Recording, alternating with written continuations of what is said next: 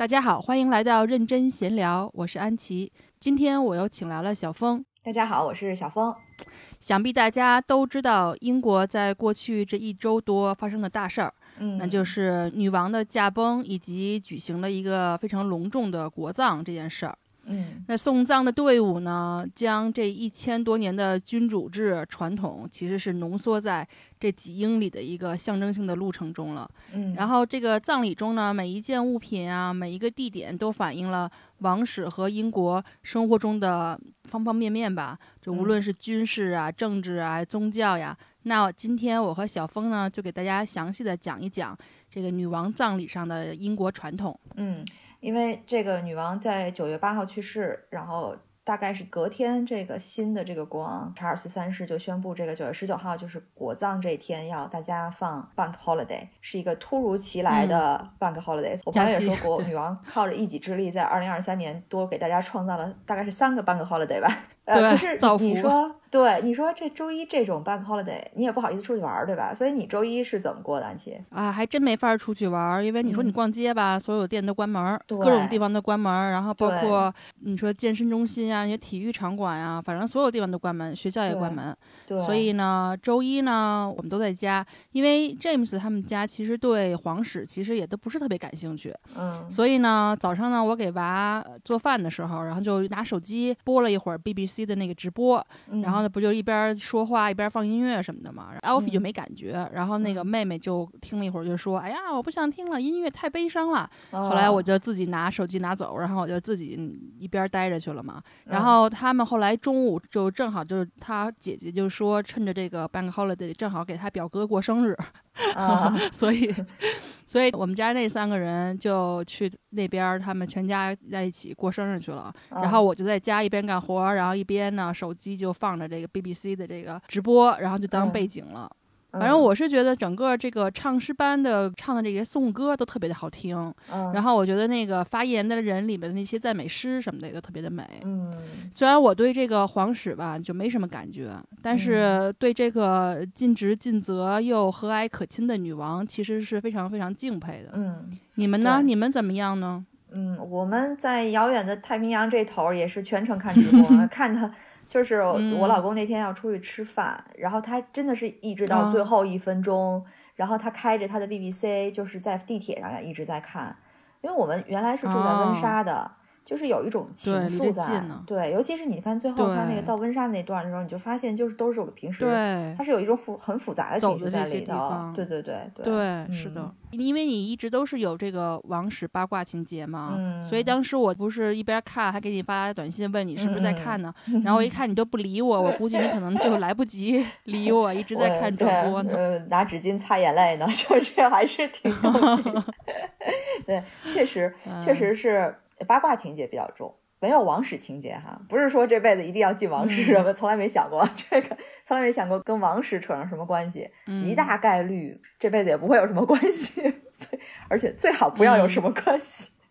但是为什么我嗯还是对这种王室的八卦这么感兴趣？像之前因为哈里和梅根在呃温莎结婚嘛，就那段时间我自己还嗯没事儿，我还自己写了一一些文章，关于这些呃从这个婚礼衍生出来的一些历史上的一些八卦呀，或者是说真实的历史也好，就是跟王室的婚姻、跟王室的这种传承嗯相关，甚至是珠宝相关的这么一些东西，都是我自己那时候特别有激哦情的去查的。我为什么对这个这么感兴趣？因为我觉得就是英国王室来讲，甭管大家都说它是吉祥物还是什么，就也有人说他们可能出来没事儿在白金汉宫门口站一排就可了。但是甭管政客或者老百姓怎么看待王室这件事情，但是说实话，嗯呃，英国王室的仪式感和从这个所有的各种婚丧嫁娶中体现出来的这种文化历史传承，我觉得嗯确实全世界来放眼望去，没有比英国王室保留的更完整了。嗯所以今天我们就想从这场可以说是前无古人后无来者的这场国葬说开去，像你刚才说的，回顾一下政治也好，宗教也好，或者是它覆盖的这些传统的方方面面吧。嗯，相信大家也看了很多的新闻哈，就关于排队的嗯时间和长度这件事儿，嗯在国内嗯也引起了热议。就包括贝克汉姆本人也被拍到排了十三个小时的队，才进去表达了一下这个缅缅怀。对对对，啊、当然呢，英国人民的确是世界上最喜欢排队的人民之一吧。我觉得可能嗯嗯，日本可能也算吧。嗯，都挺喜欢排队的，嗯，对，但是你排十几个小时的队伍去表达一下怀念，这也足以见得女王在嗯很多英国人心中的地位了。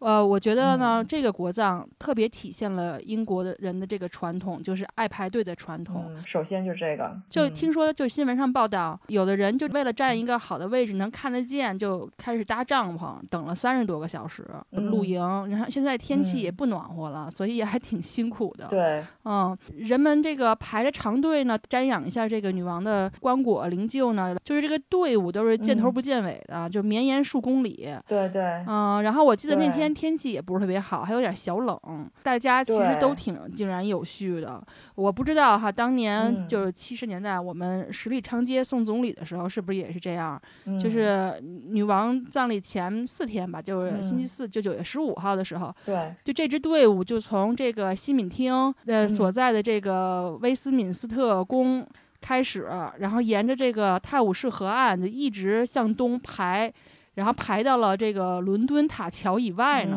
然 得有七公里长，哇，这是有史以嗯。来最长的一个对对伍了吧？对，嗯，呃大家如果去过伦敦，嗯。就会有那个地理概念，就是你走都走不到的，就平时得搭车，可能对就是对地铁好多站那种，对嗯，对，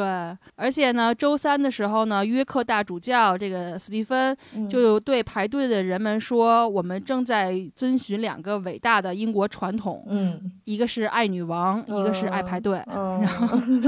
然后这句话就可能抓住了这个成千上万人的这些心情吧。嗯新闻呢采访了一个六十一岁的一个退休的老人和他的朋友，嗯他就说想好好的跟女王告别。其实就嗯是听起来挺感动的。就有人可能问，就是嗯排这么长的队，那大家不用上厕所，不用吃饭吗？？嗯，不知道有没有想过这个问题哈？嗯，那那个我我来解答一下哈，就是因嗯为政府和当地的各个单位为这个排队的这些人呢提供了各种服务，就满足他们一些基本需求。嗯首先呢，就设置了五百多个便携厕所，嗯，然后设在这个队的这个沿线平均排满。哦，然后呢，队伍呢经过的这些街区的一些餐馆和企业呢，就为排队的这些人延长或者是通宵营业，然后就保哦。证他们有东西吃，还哦专门就是为残障人士提供了这个无台阶的单独的无障碍通道。哦。啊、这个还挺人性化的。对对，然后政府同时呢，在这个视频网站 YouTube 上啊，开放这个排队的这个实时跟踪，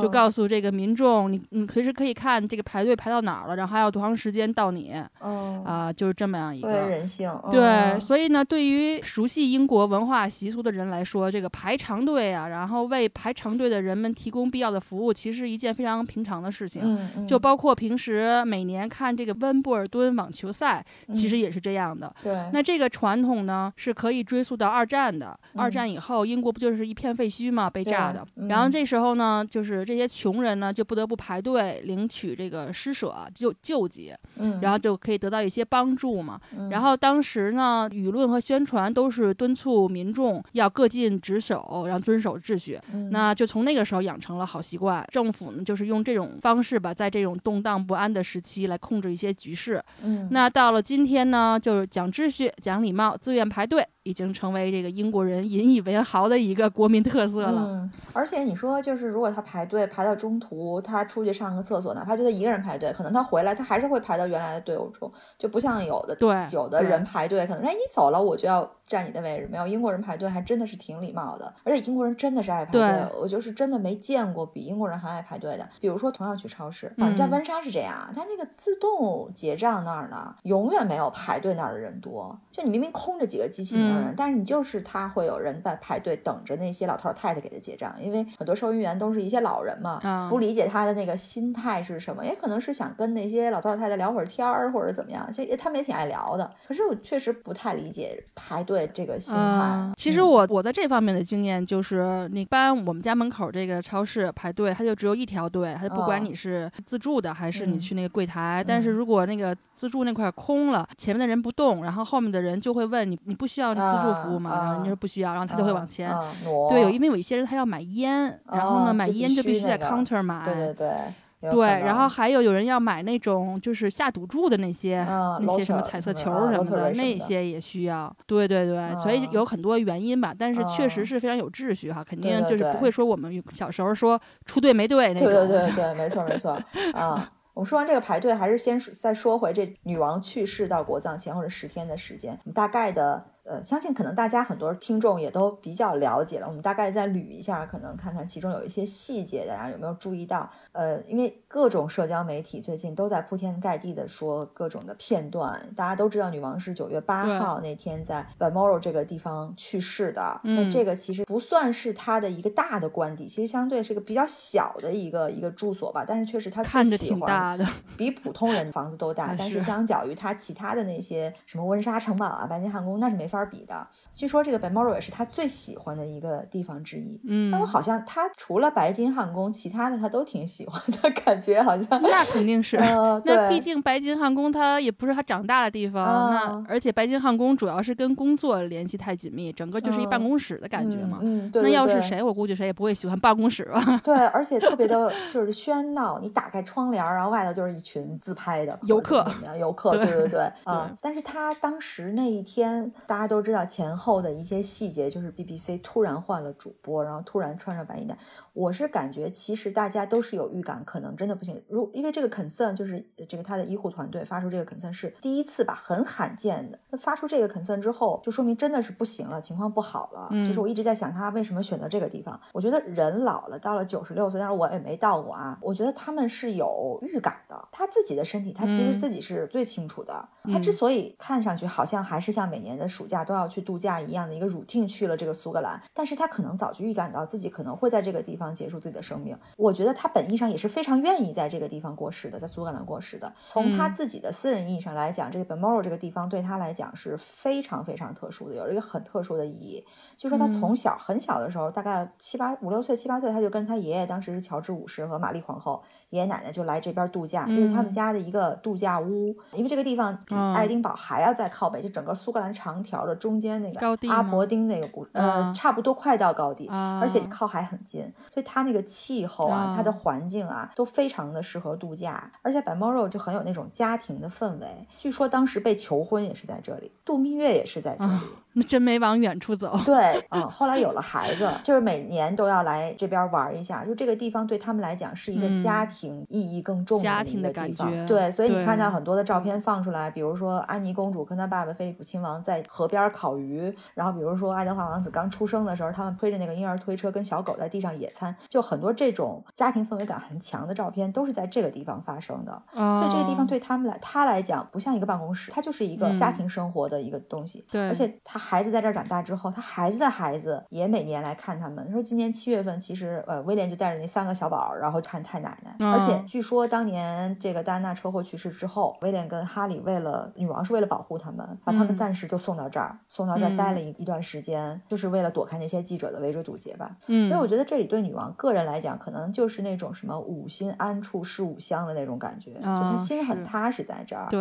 嗯，所以女王在这儿去世，可能对她自己来讲是一个很好的安排。对，同时，如果是从整个的政治环境或者是国家这个意义上来讲的话，女王在苏格兰去世，对于苏格兰和英格兰将来一段时间内的这个邦定是，我觉得是非常有帮助的。嗯，那大家知道这个，在脱欧问题之后吧，苏格兰就一直蠢蠢欲动，就总是就是摇摆摇摆的这种，跟英格兰一直有各方面的不和。嗯，呃，但是毕竟同一个女王，对，所以二零二一年苏格兰闹得比较严重的时候，女王那个时候是菲利普亲王已经过世了，她还去了一趟苏格兰议会去去调和，所以去世在苏格兰爱丁堡去让大家瞻仰。他的灵柩在苏格兰还进行了一个简短的一个游行，从这个六个小时的车程从 Balmoral 开到爱丁堡，让沿途的群众都去回忆一下女王的好，回忆一下这个整个英国王室的这个情景。对于将来苏格兰可能不会说长久都会怎么样，但是对短期之内两方的这个团结，我觉得是是是非常有好处的。嗯嗯，我觉得你说的对，但是我因为也不是这个政治局势专家，也不太能够预测。那我们都不是苏格兰。是不是能够安生？能安生多久？嗯，其实呢，在这个葬礼之前呢，英国各地的民众就已经赶到那个白金汉宫和温莎城堡外面，就献上花呀、花圈呀，或者是就是写的那些文字，有的是诗，有的是就一些自己的一些个人的啊一些文字。那其实他们的花圈不像我们的花圈是这种纸扎的那种，他们的都是鲜花啊，就都是一捧一捧的鲜花。我看到同事当时去献花的过程中发来的照片和视频，有推着婴儿车的妈妈，有那个。坐着轮椅吸着氧的老奶奶，还有上刚上小学的小朋友，对，其实就这两个地方，瞬间就变成了花的海洋。而且有一点值得提的呢，就是一般这个花束怎么买来的时候，不都是有一个塑料袋子嘛，就把这个花包裹在里面。那大家献花的时候都要把这个塑料的这个袋子取下来拿走，这样的话就可以方便之后的清理。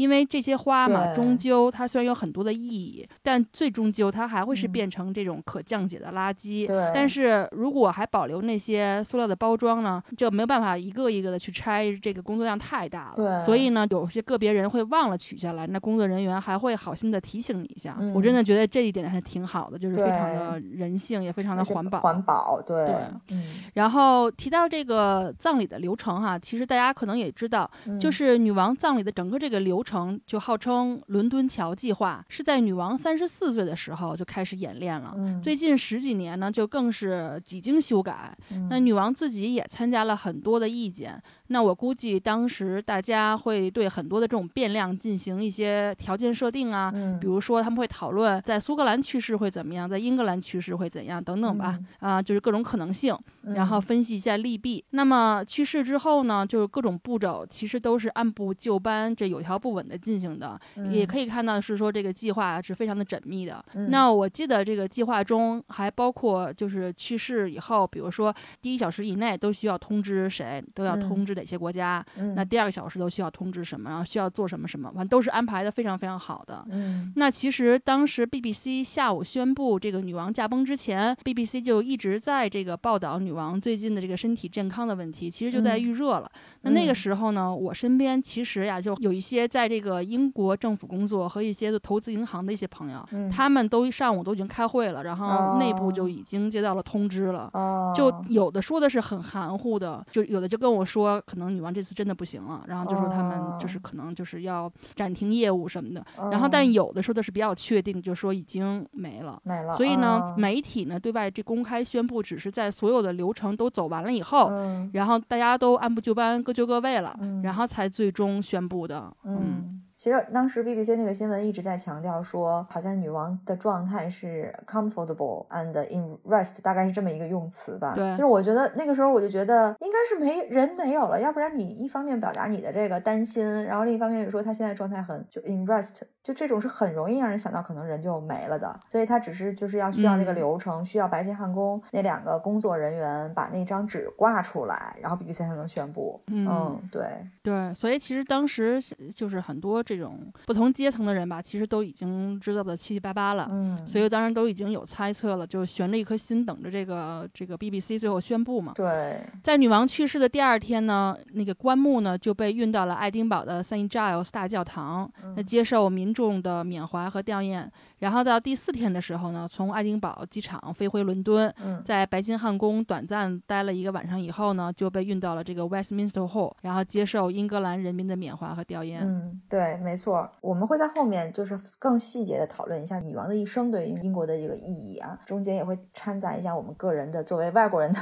包括安琪作为英国人家属的一些观点。那我们现在先还是大体的先去。回顾一下这整个的十天正常的流程，就是说去世后的第十天，也就是国葬的日子，就是九月十九号。当你说这个从爱丁堡飞回到伦敦，在这个 Westminster Hall，就是威斯敏斯特厅，他们叫所谓的 lie in in state。这个前后持续了四天半的时间，也就是你刚才所说的那个排队最长的那个时间，都是发生在这儿。其实大家知道的消息，知道了他什么时候要飞回来之后，那时候已经有人安营扎寨了，就是有人已经排了五十多个小时，就就像你说的三十多个小时还是五十多个小时，就等着要去进去。嗯，然后是九月十九号的一早六点半的时候，这个后要关掉。据说啊，最后一个瞻仰的人是一位前海军的女军官，然后她呢也是排了十四个小时，最后才进来的。但其实他之前已经排过一轮了，他就是想再表达一下，对，嗯。然后有统计说，这四天的时间里，光英格兰就大概有二十五万人，就不光是英国人，还有从什么澳大利亚、非洲，就是各种 Commonwealth 或者加拿大的人赶过来瞻仰这个女王灵柩的，嗯。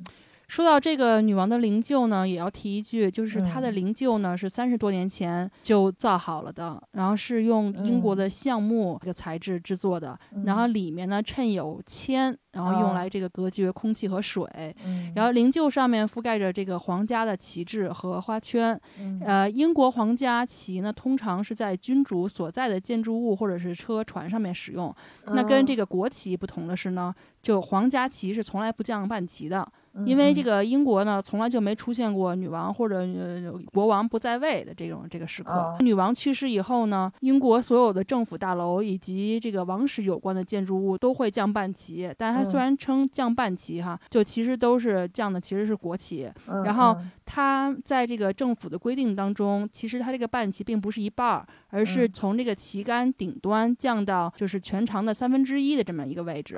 就又是一个传统了哈。这个传统呢，就可以追。追溯到十七世纪，它最初呢是船员用来表达对这个船长或者是这个船上一些资深的这些这些人的这个哀悼或者是痛失之意吧。然后它这个旗杆上面腾出来一个空间，就象征着。看不见死亡之旗，就是 invisible flag of death，就是这样一个意思。然后呢，刚才说了，他降的这个半旗呢，不是皇家旗。然后这个皇家旗呢，叫 royal standard，象征着君主。而英国的君主制，它其实是连续性的。嗯，因为查尔斯王子就自动就继位成国王了嘛。嗯，所以女王去世当天呢，白金汉宫它降下皇家的旗帜，改挂这个国旗，然后降半旗。嗯，然后呢，其他的地方呢，降半旗，也就是也一直就持续到这个。女王国葬以后，第二天清晨八点才结束。那这个九月十号是一个例外，就当天王位继承理事会正式宣告查尔斯成为国王，然后为纪念查尔斯正式继位，然后暂停了这个半旗，这个几个小时吧。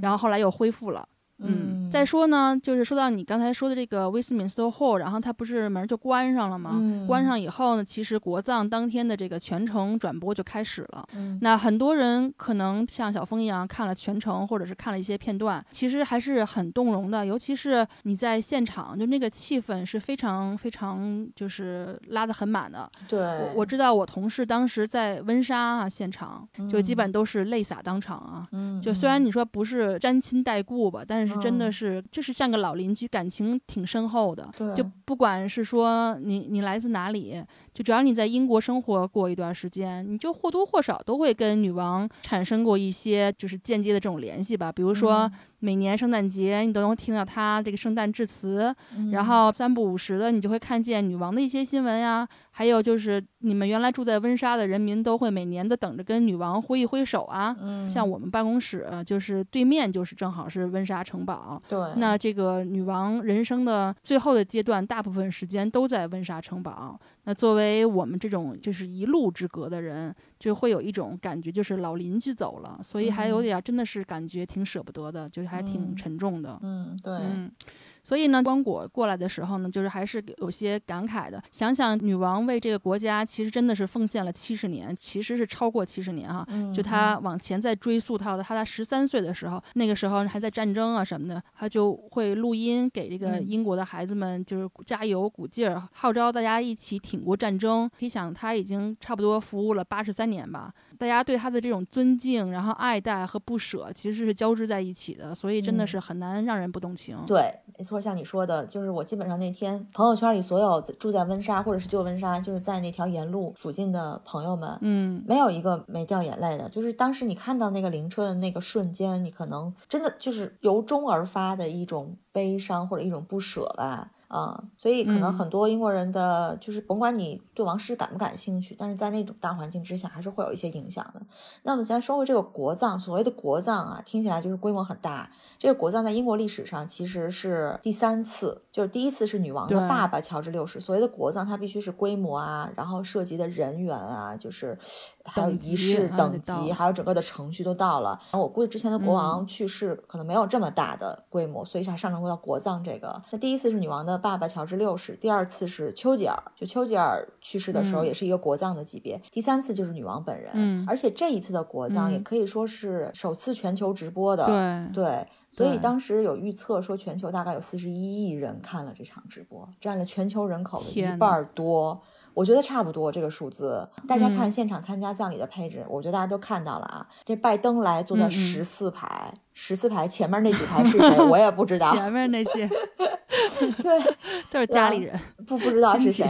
而且前两次国葬都没有美国总统来的，但是这次拜登来了。然后呢，大家也看到了，全世界五百多个政要坐着大巴车来参加国葬。我当时想，如果真的这国葬现场出点什么事儿，真的是就是世界灾难啊！当然也不会出什么事儿啊。啊，我真的没想到这一点啊，就是。对你，你，你，你看那个叫什么《王室特工》还是什么的那个电影，就是当时。就把所有的政要弄到一块儿去，就有那么个镜头。我当时就一下子想到那个镜头了。对，所以就这种级别的，就像什么多少什么峰会呀什么的，就这种级别的事件吧，肯定这个安保措施安保都是最高级别。对，而且关键这五百多个政要，就除了像拜登和呃还有谁来着，人家是坐着自己的车，其他人都是坐着大巴来参加国葬的，就一车一车的政要们过来。让我记得特清楚的就是拜登入场的时候，他和他的太太 Jill 就俩人就进来嘛。好，旁边正好有一队人，不知道是谁，他们也要进。拜登他们就在门口就站着等着那些人进去，然后他们再进。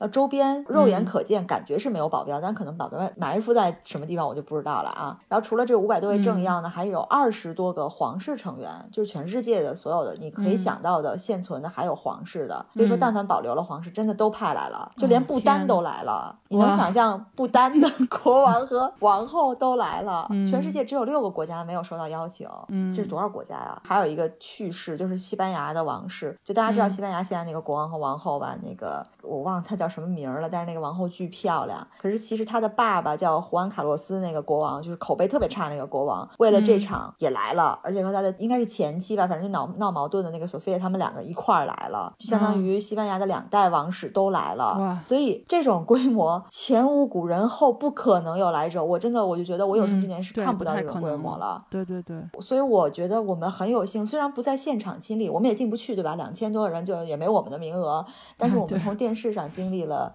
也非常有幸见证了这段历史。嗯嗯，真的是确实来了不少人。我知道肯定没邀请普京哈，这是肯定的。嗯，对 对。除了政要呢，还有世界各界的这些名人啊什么的，大家都来这个瞻仰。女王的仪容，然后跟她最后告别。当女王躺在这个灵柩里面接受瞻仰的时候呢，一些王室的象征就放在这个灵柩上。那我们来说一说哈，就不知道大家有没有注意看，有一个呢就是非常显眼的那个帝国王冠啊，这个是一九三七年呢为这个女王的父亲乔治六世国王制作的。然后当时女王登基的时候呢，就把它修改了一下，把尺寸弄小点儿什么的。然后呢，一共它有三千多颗钻石，然后有一些呢是世界上最著名的宝石，包括有一颗呢是三百一十七点四克拉的这个库里南二号钻石，和一颗一百七十克拉的黑王子红宝石。就据说亨利五世在一四一五年战争中佩戴的这个宝石。嗯，对。另外有一件宝物呢，就是一个长达三英尺的一个。君主权杖就代表着这个君主在这个世俗世界的这个权利。然后，一八二零年的时候呢，就把这个都铎玫瑰、然后蓟花和三叶草的图案添加到这个手柄上。那就分别代表了英格兰、苏格兰和爱尔兰。这个五百三十克拉的这个库里南一号呢，钻石是从世界上最大的一块钻石上面切割下来的几颗钻石之一哈。然后一九一零年的时候呢，就被安装在这个权杖上。那还有一个呢，就是王权宝球，就是一个球状的，它是大概十一英寸左右的一个空心的金色的球体，顶部有一个十字架，代表着这个君主在基督教的权利。大家可能最常见的一张图片就是女。王同时带着这三个东西，就是她一九五三年登基的那个登基大典之后的那张照片儿，就是他一手托着权杖，一手托着球，然后头顶戴着那个皇冠。对，还有一些就可能媒体上就是大家经常看到的一个小片段，好像是女王有一次，就女王一辈子不接受采访了，她是一个什么节目，大概做了一个关于这个王冠的，也是她的一个，就她身边的一个工作人员跟她对话，把这个王冠拿到她面前，她当时还开玩笑，她说：“哎，这东西真沉。”她说：“你知道戴着是不能低头，低头你脖子就断了，所以你读稿的时候必须要这样拿起来读。”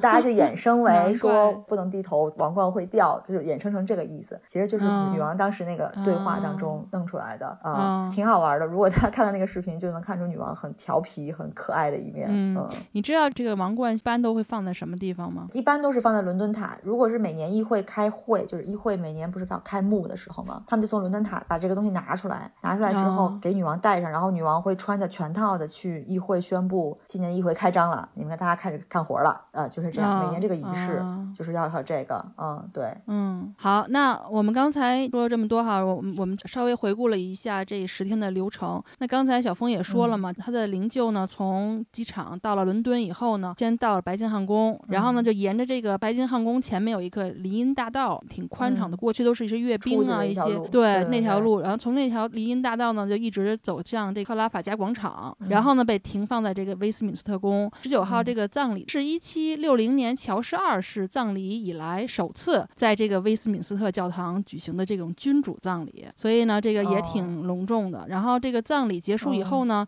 这个灵柩呢又从这个惠灵顿凯旋门从这个炮车上呢转移到开往温莎的灵车上，然后在温莎呢灵车呢就沿着著名的 Long Walk 这条路，就是这条路呢其实是查理二世在一六八零年的时候修建的，大概有三英里长吧。然后最终呢就是缓缓的抵达这个温莎城堡。那最终呢女王的这个灵柩呢就会被安置在温莎里面，就是放置女王父母的灵柩，还有她妹妹玛格丽特公主骨灰的这么一个附属的建筑里。她老公呢这个菲利普亲王的灵柩呢也会从这皇家墓穴中移出来，放在跟他一相濡以沫了七十三年的这个妻子旁边。关于这个菲利普亲王和女王的故事呢，我原来也在这个菲利普亲王去世的时候那一集里讲过。如果感兴趣的话，大家可以去听一听。那么接下来呢，我们就要聊一聊这里面渗透的一些传统文化，或者是说让人印象非常深刻的一些部分了。那小峰，你这个就是马达比较灵敏哈，整个过程因为你都跟下来了嘛，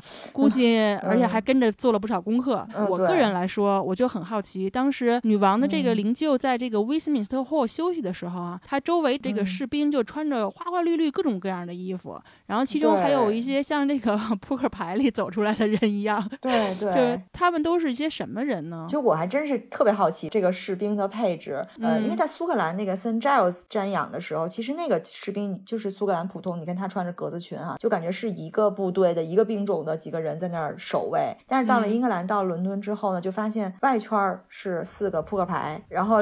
里圈是穿黑衣服戴高帽和穿红衣服戴高帽的分别几个人，然后他们要轮换，就其实他们是站在每个角，好像是每二十分钟就就大家走到下一个角，每六小时换一岗。大家也看到他一直杵在那儿，然后一直低着头。其实还是挺累的，对。然后我就去查了查，就是这些扑克牌啊，就是我就对那个扑克牌 特别感兴趣。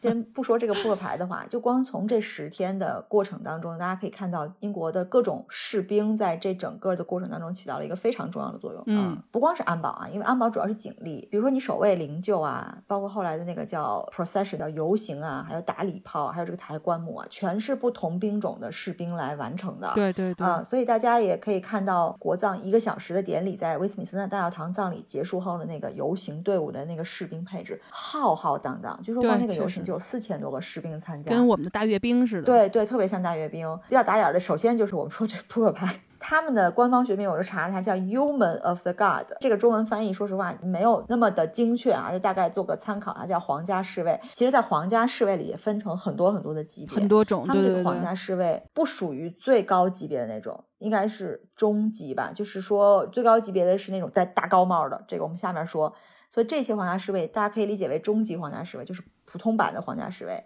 啊，就是他们就是保护王室的啊，或者甚至说他们仅仅就是保护女王和国王的。他们最早呢，就是亨利八世的爸爸亨利七世的时候，他们是亨利七世请过来的保镖。然后据说那个时候呢，巴结保镖，毕竟要保护我的人身安全，所以那个时候大家都吃不起牛肉的，对，老百姓都吃不上肉的。但是这些保镖就是牛肉管饱，所以他们还有一个别名叫 Beef Eaters，这群人叫 Beef Eaters。而且这些人的穿戴呢，就非常的有特点哈。这个大红金缕丝制服。五彩鞋礼帽，还有这个白围脖，那个白围脖就好像卫生纸折成的那个围脖一样。据说这个这个白围脖，据说是伊丽莎白一世赐的，然后自此以后就每个都要穿这白围脖。还有就是一定要穿红色长筒袜。你如果大家现在去伦敦塔玩，对，伦敦塔里头的守卫其实也是一些皇家侍卫，只不过他们的级别稍微低一点，所以他们的服装不会这么的隆重，而且他们穿的是黑色的。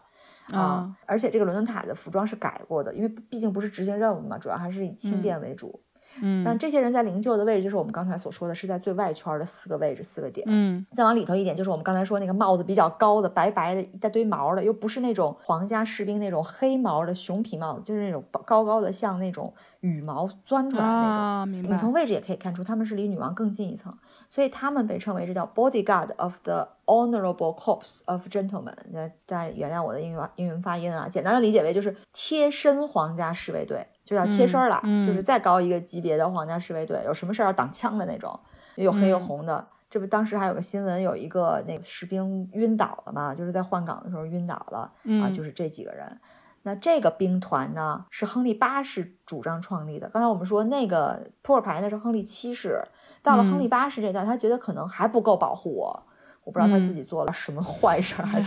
他就单独创立了这么一个对这么一个高阶的保护兵团，应该都是选的什么大内高手之类的，我猜啊，就是那个时候，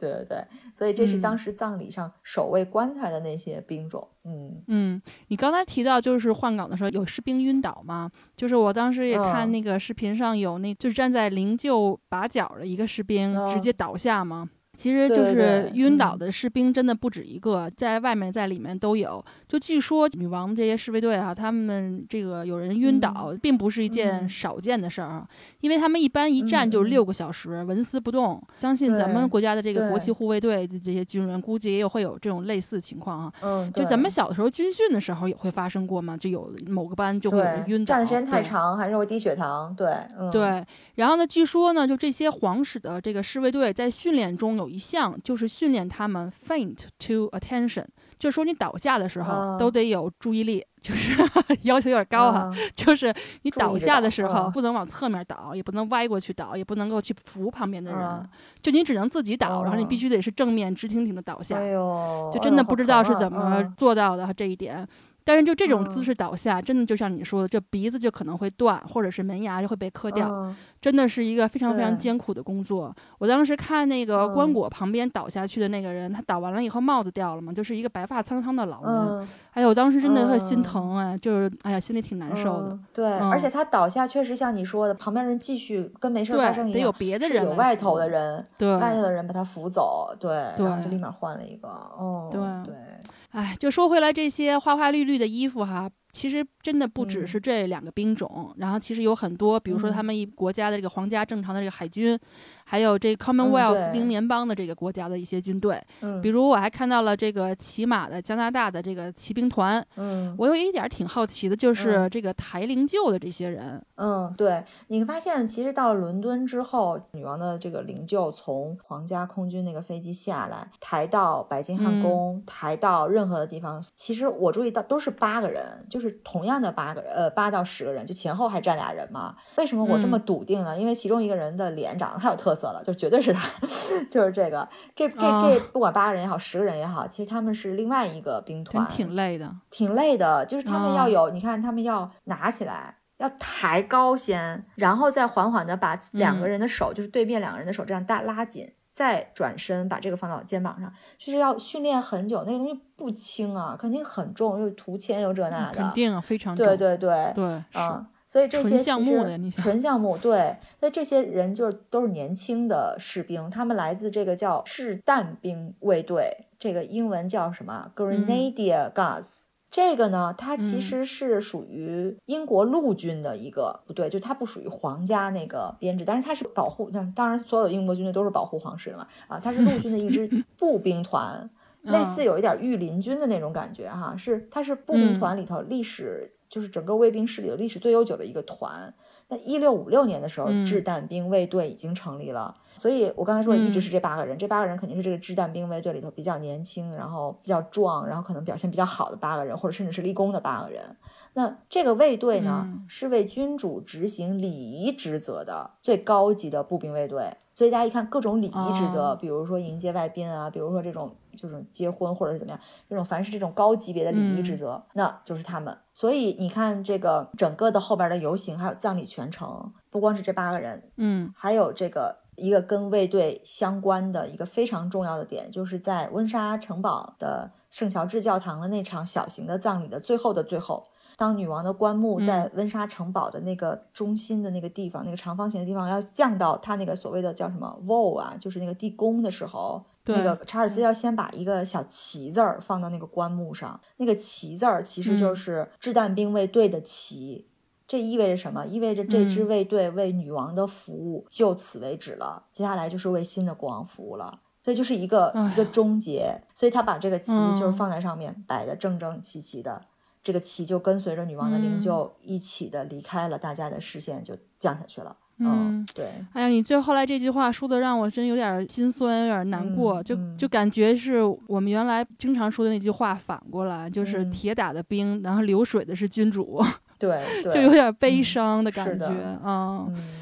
嗯，话回说回来，还有一个很有意思的点，就是我估计你可能也有注意到嘛，就是这个皇家海军用。炮车来拉灵柩，对对，这个地方我也觉得，就是其中就是这场国葬，就是开阔了我的很多视野。说实话，英国的这个国葬还真的是让我看到了，就是很多传统的、很传承的东西啊。就是这个炮车装灵柩呢，是一九零一年的时候，一百二十多年前，当时是维多利亚女王葬礼上开始的。当时呢，他为什么想起来用炮车拉自己的灵柩？因为他有一个儿子先于他去世了，嗯，他的儿子好像就是这个炮车拉的，他就突然有了灵感，他说：“哎，那我死的时候也让这个炮车拉我。”这个炮车其实是一八九六年造出来的，也不是说多悠久啊，但是很重，说有两点五吨那么重，从来没在战斗中使用过这炮车。这炮车产生了没几年就去拉灵柩去了。所以一直到现在用的是同一辆炮车，没变过，一百多年的炮车啊。然后它没坏，也没坏过，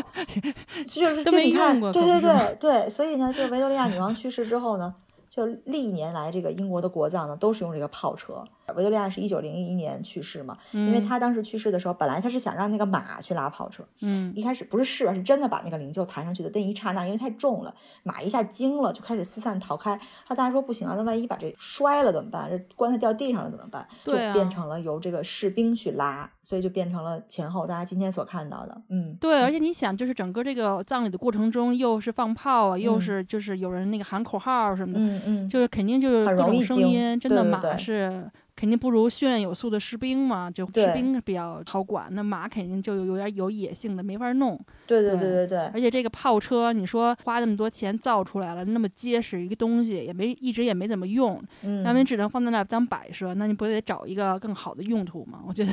对，没错，物尽其用吧，我觉得。没错没错。所以当时就不用马之后呢，后来当时的那个维多利亚的儿子，就是这个爱德华七世，就是说，哎，当时正好送葬队伍里有一堆水手，其实就是海军的前身嘛。说让他们来帮忙拉，所以你今天看到的也是皇家海军在拉那个炮车，就这些传统都没变过啊。然后你像一九五二年这个乔治六世的葬礼里头也是，但是那时候是一百三十八个人拉，今天是一百四十二个人，就这个人数都是差不多的。你你看那个拉炮车的前后那个，你也会有一种触动，就是所有的人都是手拉手，然后拉着那个绳索，前面的人拉着绳索，后边人也拉着绳索，然后起到一个平衡的作用，可能一种在一个大事件下的一种团结和连接，完美的体现在这个场景当中。所以我觉得很多的细节都让我就是很有触动吧。然后这一个多世纪以来呢，这个炮车真的是得到精心的保护和处理。他后来拉过所有的这些国王，还拉过丘吉尔。还拉过菲利普亲王他的叔叔是在爱尔兰被暗杀的，他也是被拉过，嗯，所以拉过很多人。然后据说有一个专门的人。去负责这个人还是个中校，他就负责保养这个跑车。哇他好像一直保养在多少年？他他的工作，而且这次葬礼你也发现有很多那种做专职工作的人。对，你会发现他一辈子可能就这么一个工作。我们说完这个炮车，再说几个。这个中校负责这个炮车，他每周会清洁这个车厢，每隔七天呢还要防止这个车轮变形，还会把车轮转动六毫米，就六毫米，不多不少。而且这辆炮车上配备的六个炮至今还能用啊。然后说到这个专人负责专门的事情啊。我是看了一些报道，就是最后，比如说那个在威斯敏斯特后早上六点半关门那个棺椁结束参观的时候，当时有一个女官，好像她是专门负责这个丧礼的这个部分，但平时她我不知道她做什么工作，但是她的这个工作就是丧礼的这个部分关门之后去把这个棺材就是旗啊什么摆好什么乱七八糟，然后就结束他的工作。然后还有就是这个查尔斯登基当王在那个圣乔呃圣詹姆斯厅呃签那个字。签完了之后，就有一个像也是穿的跟扑克牌一样的人站在一个二楼的小阳台上，向着全体宣布说什么：我们现在有了一个新王，是查尔斯三世，巴拉巴拉巴拉。就那个人的工作，也就是专门宣布这个东西。那那他平时干嘛呀？你说七十年才宣布一次？对我平时我真不知道他要干嘛。嗯。可是你知道这种时候他们才会浮出水面，而且他们都是有爵位的这种人 啊，那就就就挺有意思的。他们应该是都是贵族嘛，然后但是他们肯定都是有不同的自己的领域，比如说他可能会他的职责就包括这个这个这个这个，但是每一个你单单单独看都很细。对对。但他肯定不光是这一个，要不然他平时真的是太。对，平时那不可能说就为了你七十年等一回的事儿。然后每个月给你发工资，好像也不太这个什么。可是也你也足见他对这个传统的保持。我估计就一千多年来，从征服者威廉登陆到现在，可能都是这么去做。有一个专门的人，因为以以前肯定也没有喇叭嘛，就肯定靠这些人来大声的喊，然后全城就都知道了，然后就传播开来。那时候也没报纸，对不对？可能这个人就是也是传承下来这么一个职位。真的觉得里面好多人喊口号的那个每个方阵，那些人的嗓门真的特大，对，就是特别出来。嗯，对。哎，所以其实说王室的这些仪式都是有这个很久的一个传承和要求的。嗯，我还注意到这个守夜哈，就是这个叫 Virgil 这个传统。那这个其实咱们国家也有呢，就是小辈给这个长辈守夜。嗯啊，对吧？就是要在棺材前面跪多长时间啊？守灵。对对。嗯。那总共呢，就是有三次守夜。当然呢，这不是真正的就一夜啊，就是每两次都是女王的四个孩子，然后还有一次呢，就是是也是历史上第一次，就是由女王的孙子们守夜。嗯，那今年呢也是第一次有这个女性成员在里面守夜，对，也看出了时代的变迁吧。对对对，就是这次葬礼你看出了很多东西方相通的一些传统，只是有的传统在我国可能体现的不那么明显了，比如这个守夜，再比如这个男性王室成员在整个葬礼中的这样一个作用，就是你看大家最后游行的时候，包括棺椁不管在爱丁堡那段游行，还是在这次葬礼之后的那段在白金汉宫前面的那段游行，都是挑选的王室的男性成员在那儿走的，对吧？四个孩子。啊，除了除了这个安妮公主除外啊，因为她是直系的子女嘛，后边站的就是两个大孙子，一个外孙，就四十多岁的那个最大那外孙，然后其实还有几个是他就是肯特就是女王的表哥那一支，就是他叔叔那一支的几个后代。都是男性成员在走，那女性成员就坐在车里跟着后头。对啊，就是他的这个分工还是不同的，这确实挺像。啊，对，就是大家的音乐不太一样哈，就是 这个 中国有中国的音乐，这儿有这儿的音乐啊，而且这个对这个守夜的人也是不。不过我觉得那苏格兰风琴听起来挺像咱们的唢呐，对，挺唢呐的，就是就这种爆发性的声音又比较低沉的这种这种乐器，挺适合这种场合的。嗯，对，这不低沉了，这不刺耳。挺刺耳的，我觉得。我觉得苏格兰风琴就吹不出来特别欢快的，欢快听着也挺悲伤的。是是，但是很宏大，有一种很恢宏的感觉。确实是，对，震撼的。对对对对对。不都说嘛，唢呐就是这个乐器里称霸的嘛，就是他一上来，别的乐器都鸦鸦雀无声的听不见。对对，苏格兰风琴也是这个样子。对对对。但是你确实没法，就唢呐你吹出来喜庆的音乐还是可以，但是这个风笛确实这个很难吹出来特别喜庆的那种感觉哈。也就有节奏很快的，但是就是也挺累。我这插一句，那段时间正好攀岩的世界杯进展到那爱丁堡那一站，嗯，然后当时他们后来就是入场的时候，苏格兰风笛引入的，就听着特别丧啊。运动员进场，然后就特别丧丧的那音乐就进来了。但是他们后来还那个就是集体默哀了两分钟呢，就是给女王。哦哦哦，这他已经那个去世之后的发生的事儿，就是那那两天。对，哦哦，明白明白，嗯嗯。那还有一个细节，我不知道，就是在看电视转播的小峰有没有关注到哈，就是嗯关于丧钟的细节，因为啊一般不都会敲丧钟嘛。啊然后因为英国呢到处都是教堂嘛，一嗯般教堂它上面的那个钟，大部分都是还是会有作用，就是会整点半点敲敲钟啊什么的。然后有有的时候婚礼的话，也高级别的，比如说皇室什么的，或者一些贵族的，在在这种等级的教堂里结婚，它那个也会有一些音乐。对，像这种大本钟肯定都会是要敲钟的嘛。对，那女王去世的第二天，这个英格兰的众多教堂都是以鸣钟表示这个悼念的。嗯那君主去世呢，那教堂敲的其实是沉闷的丧钟，就是它嗯叫 fully muffled，、就是嗯它要把它等于是消音了一些。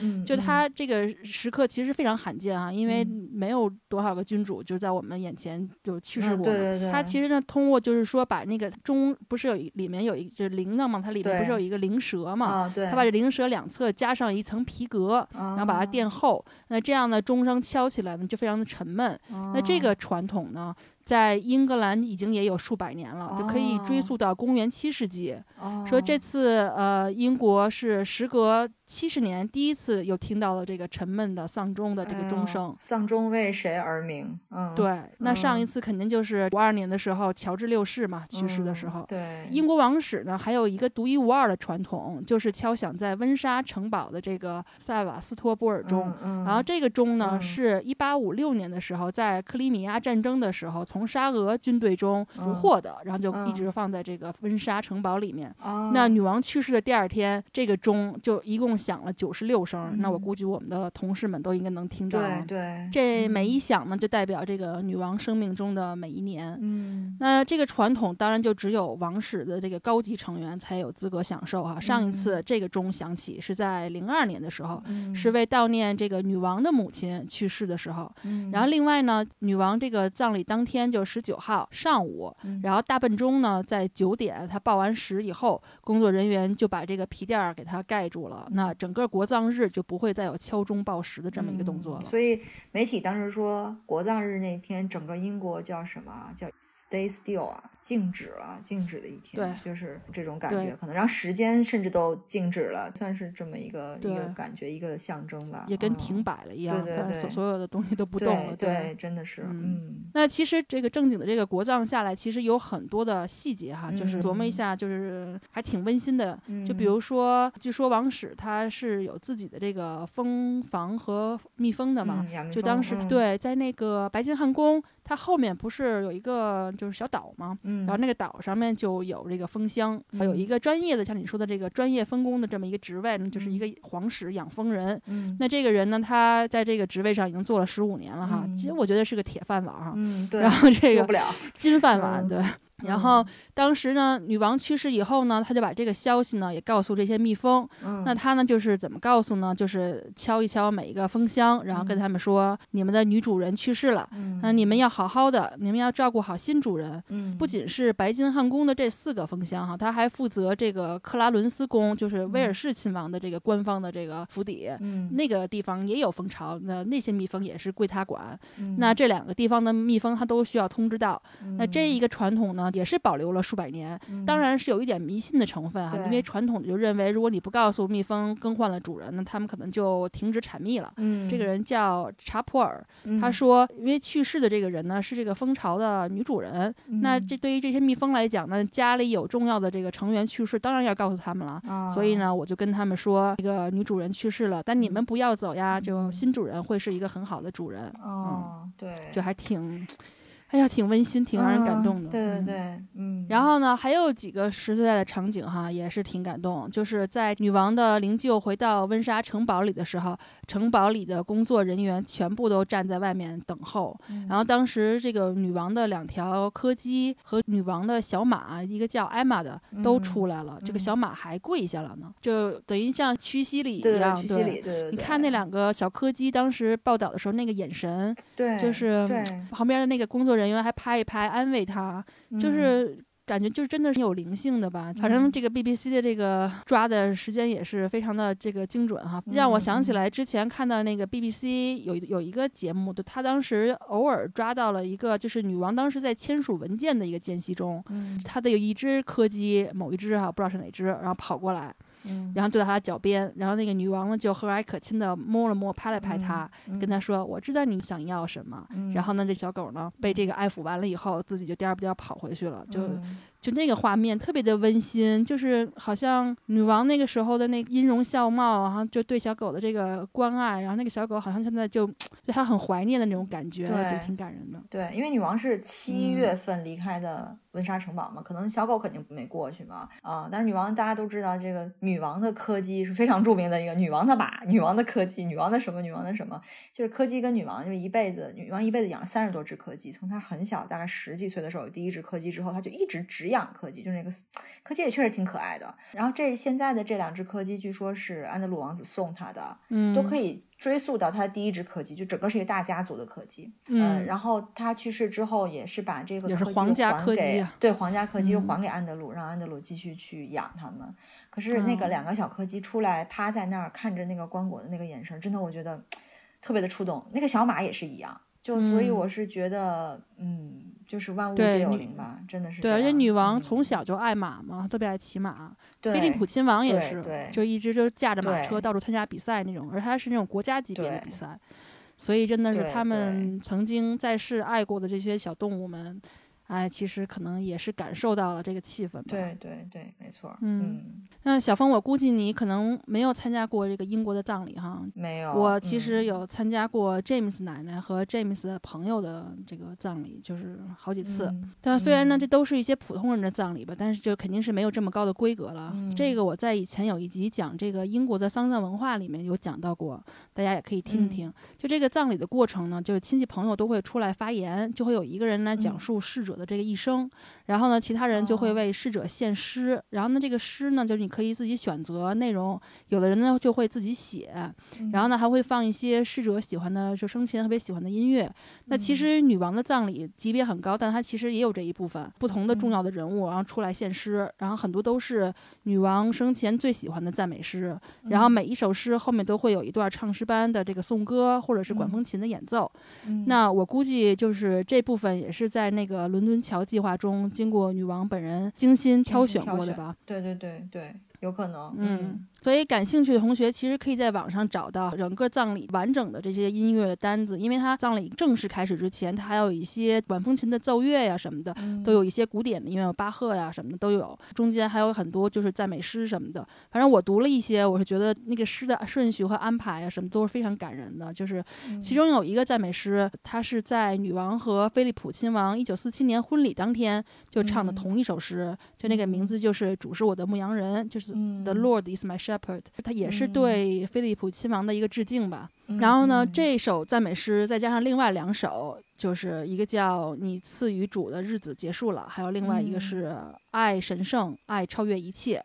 就这三嗯首呃赞美诗，大家一起唱的。然后在这个大家都就座了以后呢，就合唱团演奏英国嗯作曲家休伯特呃帕里爵士的《我的灵魂有一个国家》。就是嗯。就是那也挺有名的一个，然后就嗯全程呢都是由这个威斯敏斯特教堂合唱团和这个皇家礼拜堂合唱团一起唱诵的。嗯，然后我当时时干活的时候嘛，就被这些音乐就打动，就是特别的好听，而且呢又非常的庄重，就让人觉嗯。得听完了以后非常非常的宁静。就是嗯这些音乐并不悲伤，但是非常的平和和宁静，就很庄嗯。严，嗯，嗯挺打嗯动心灵的吧？我觉得。对，对就每一首歌和赞美诗，其实都有他们背后的意义。比如说，他哪哪一首哪一首诗，或者哪一首音乐是当时某一个就是家庭成员当时什么时候，嗯对对呼，应他的一生吧，嗯他们也用对过。对，所以就是它是有一个明确的安排的，所以就非常嗯详细。那我们就不在这儿一一说明了。嗯，那那最后呢，就是女王的这个风笛手保罗·伯恩斯准尉，然后用这个嗯。苏格兰风笛演奏了一首苏格兰传统歌曲，名字叫嗯。Sleep, dearie, sleep，就是翻译嗯。过来就是安睡吧，亲爱的，安睡吧，就把大家那个悲伤的情绪就一下推到了高潮。嗯，真的是。这个女王的风笛手啊，也是这次大家就是大家知道说女王的柯基、女王的马，然后知道大家才知道还有个女王的风笛手叫 Piper。嗯。这个女王的风笛手呢，其实女王在呃荷里路德宫或者是在 Balmoral 的时候，她的每天早上都是要这个苏格兰风笛去把他叫醒的。所以其哦实这个人一直给女王去吹风笛，然后最后其实也是女王安排他要最后吹这样一个曲子，这个曲子也是他自己自己选的，而且你知道配合着那个缓缓 离开的背影，哇，真的是说的我都想哭是，当时我在看到这儿，真的 是就是一直就是我跟我我跟我老公俩人就在那儿，那时候孩子都睡了嘛，嗯一这边的时间已经是大概十一点快到十二点的样子。就是忍不住，我知道我是个外国人啊，要感觉怎么样？但是就是忍不住，这是一种真的就是现场营造出来的气氛。虽然而且也有共情吧，乐的力量，嗯，对对，音乐的力量，各种传统的文化的这些细节的叠加吧，就造成了这个、嗯这个情绪，真的是很容易共情。对，还有就是最后让我特别感动的，就是最后棺木要下到那个地宫的时候，嗯其实这个去年菲利普亲王去世的时候也有这个环节，但是当时我也很就是怎么讲很触动吧。其实当时吹风笛这个菲利普亲王去世也有这个吹风笛的环节，估嗯计是都是商量好的。对，啊呃，菲利普亲王当时下那个地库的时候，我不知道你注没注意，其实上面是他的军帽和他嗯的手套。嗯好像还有他的那个马鞭，没再看，也是有一个皇家旗覆盖哈。嗯，其实这些就是相当于他的一个象征，对，代表他他想带走的。虽然说尘归尘，土归土，人终归是赤条条来，赤条条去。但是像这种级别，它可能会有一些象征性的东西，它要带走，就是因为它的毕竟它的棺椁是会保留的，不像大家人就火化了。嗯他就嗯选择了这些东西，其实就是他一人生的一个一个缩影或者怎么样。但是菲利普亲王毕竟不是直接的那个王，那作为嗯女王来讲，她一开始那个棺木上她是放了那三个王权的象征，可是王权的象征是不能够带的，王权象征其实是一个虚的象征，它一直都在那，谁当权谁就拥有这三个，谁走了这个就传给下一个。是的，所以这个只是是在她国葬的这十天，在她的棺椁上，嗯然后要有三个侍卫官还是什么，这三个人其实也有固定的说法，他们是什么官员啊我就忘了。他们三个每个人拿下来，拿下来放到前面摆好，然后查尔斯把就是我刚才说的那个卫队的那个旗帜摆上去，嗯然后这时候最触动我的一个地方就是当时的一个人，后来我查了他叫什么，他是一个就号称王室大总管吧，他是一个总管公务大臣，他叫 Champering，也是个 Lord。他的这个任务其实就是随着君主出席年度的这个议会活动，就是我我们说这个国王说，哎，议会开门了，他就跟着一块儿去的那个活动。嗯他是原来军情五处的一个负责人，后来他是二零二一年的时候到这边来去给这个女王服务的。啊他的工作是必须要在已故君主的坟墓前折断他自己手持的那个白杖，那个白杖其实就是一个服务的标记，就嗯代表着他为这一代君主服务的一个终结，就是他咵就把那个折断了，然后就放在那个棺材上。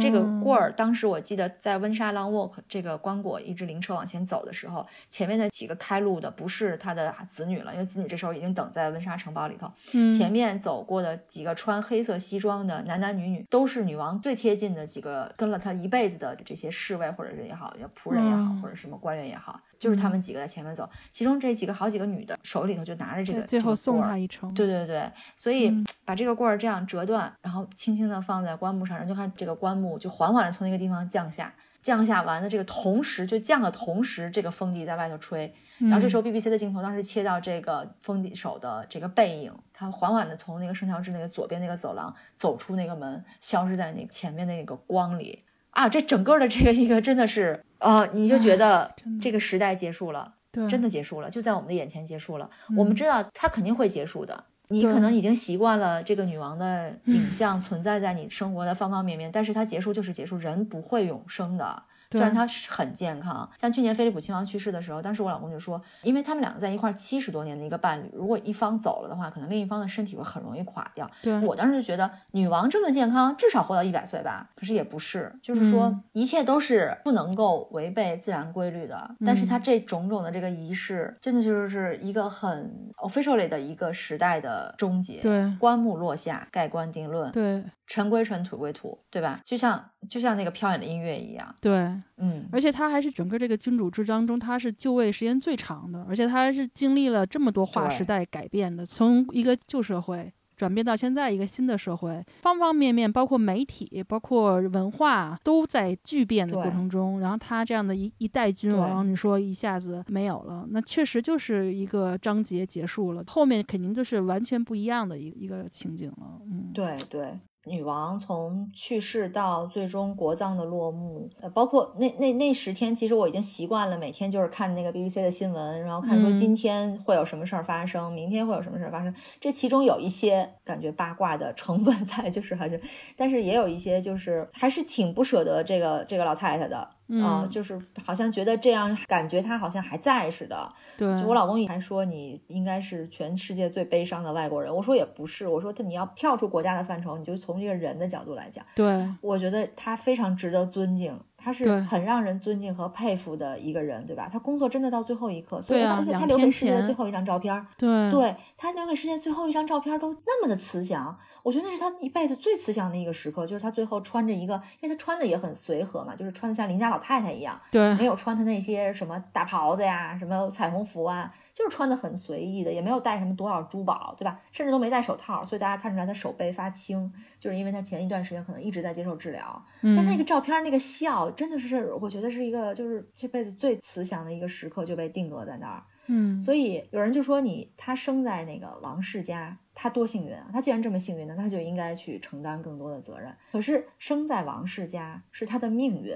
对吧？而且他生下来他不是要当国王的，真的是命运把他推到女王这个位置的。他也不知道他大伯会突然就不干了，对不对？他也不知道他爸爸就突然就得癌症就走了。被推到这个位置上之后，你怎么做是你自己的决定了。对，如果换一个人，他不一定会做的跟女王这么好，对吧？所以我说，一个人工作七十年，甭管这个工作在我们外人来看是觉得是个享福的工作还是不享福的工作，他七十年都兢兢业业的，真的是没有出过错的，真的是不容易，对不对？干到生命的尽头啊，对啊。对，而且就说我们这一代人，我们才将近四十多年的一个生命里头，这四十多年世界发生了多少变化？对，真的是没办法想到，可能真的一年就有一个大变化，一年就有一个大变化，你没法预料明年会怎样。你就说，不光是说世界了，英国这这几十年就换了多少首相，你就感觉好像下一秒钟 BBC 又换了一个新首相，就这样。嗯，可是只有女王是一直在的。嗯，我觉得不光对英国人来讲，甚至对我们所有的这种外国人，就我们中国人来讲，英女王这个称谓，女女王她就一直在，只不过她头发可能越来越白。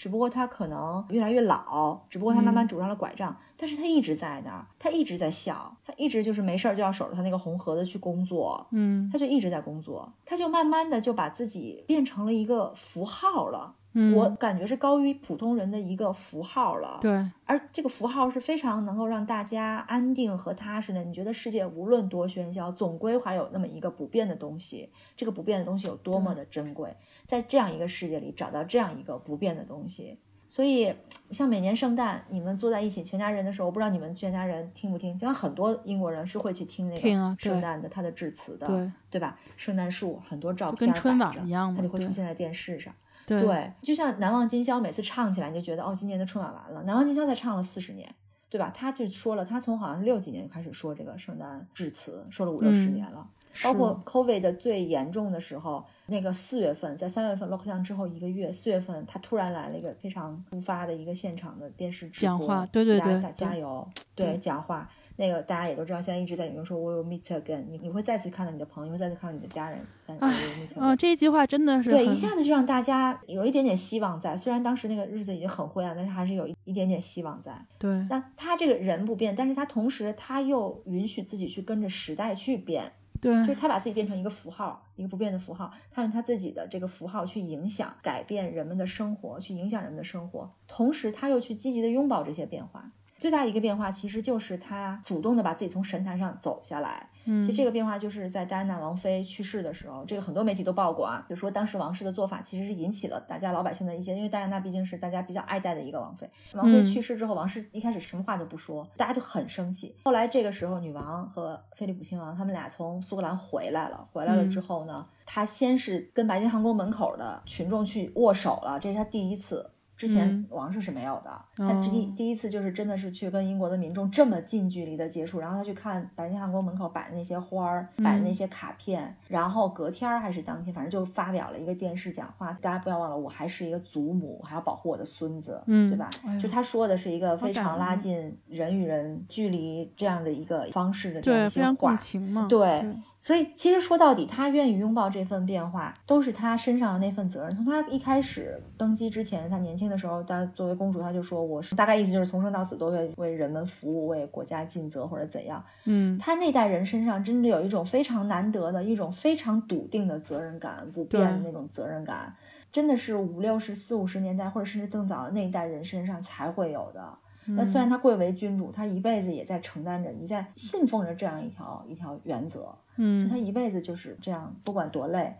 九十多岁了，一年还有二百多天公务，三百多天公务，真的每天都不带闲的。嗯所以，嗯，这还是从他这一点上，真的是很值得敬佩的一个人。嗯，对，像你刚才说的那个，在 COVID 期间说 “We will meet again” 这句话，后来已经嗯就是在大家给他献花的时候，很多人都写的是这句话。我当时就觉得，哎，对，对就是不管是君还是臣，是元首还是普通老百姓，最后不是都还是会在，这都是一样的结局吗？这对是，对，哎，挺就挺难受的吧，嗯。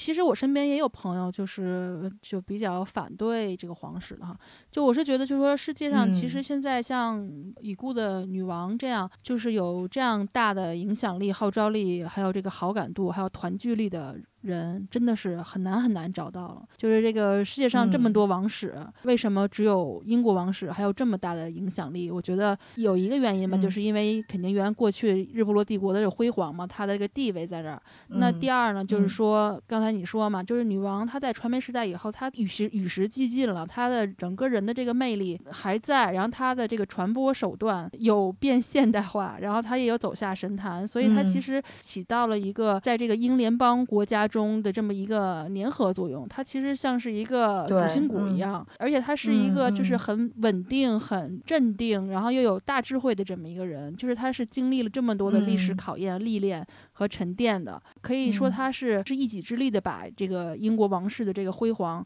在这个崭新的时代给延续下来了，就是有与时俱进。嗯嗯。那你说将来的王室会嗯。怎么样？就我我不知道，但是我敢肯定的是说，像这个查尔斯王原来是王子，现在是国王，他你说他七十多岁，七十三岁上岗。然后你说哦他能 够对 当二三十年国王，就其实已经很不错了。那所以其实女王就嗯。是是英国这个历史上时间最长的君主了，就是突然这么一个一直嗯。在你生命当中的这么一个老人，然后他突然不在了，就是嗯。还就是心里还嗯。就是不管他是不是女王吧，就是把他当成一个老人来嗯。看，就是其实心里还挺嗯。难受的，嗯。对，而且男人和女人到了老了之后，就我我是个人觉得，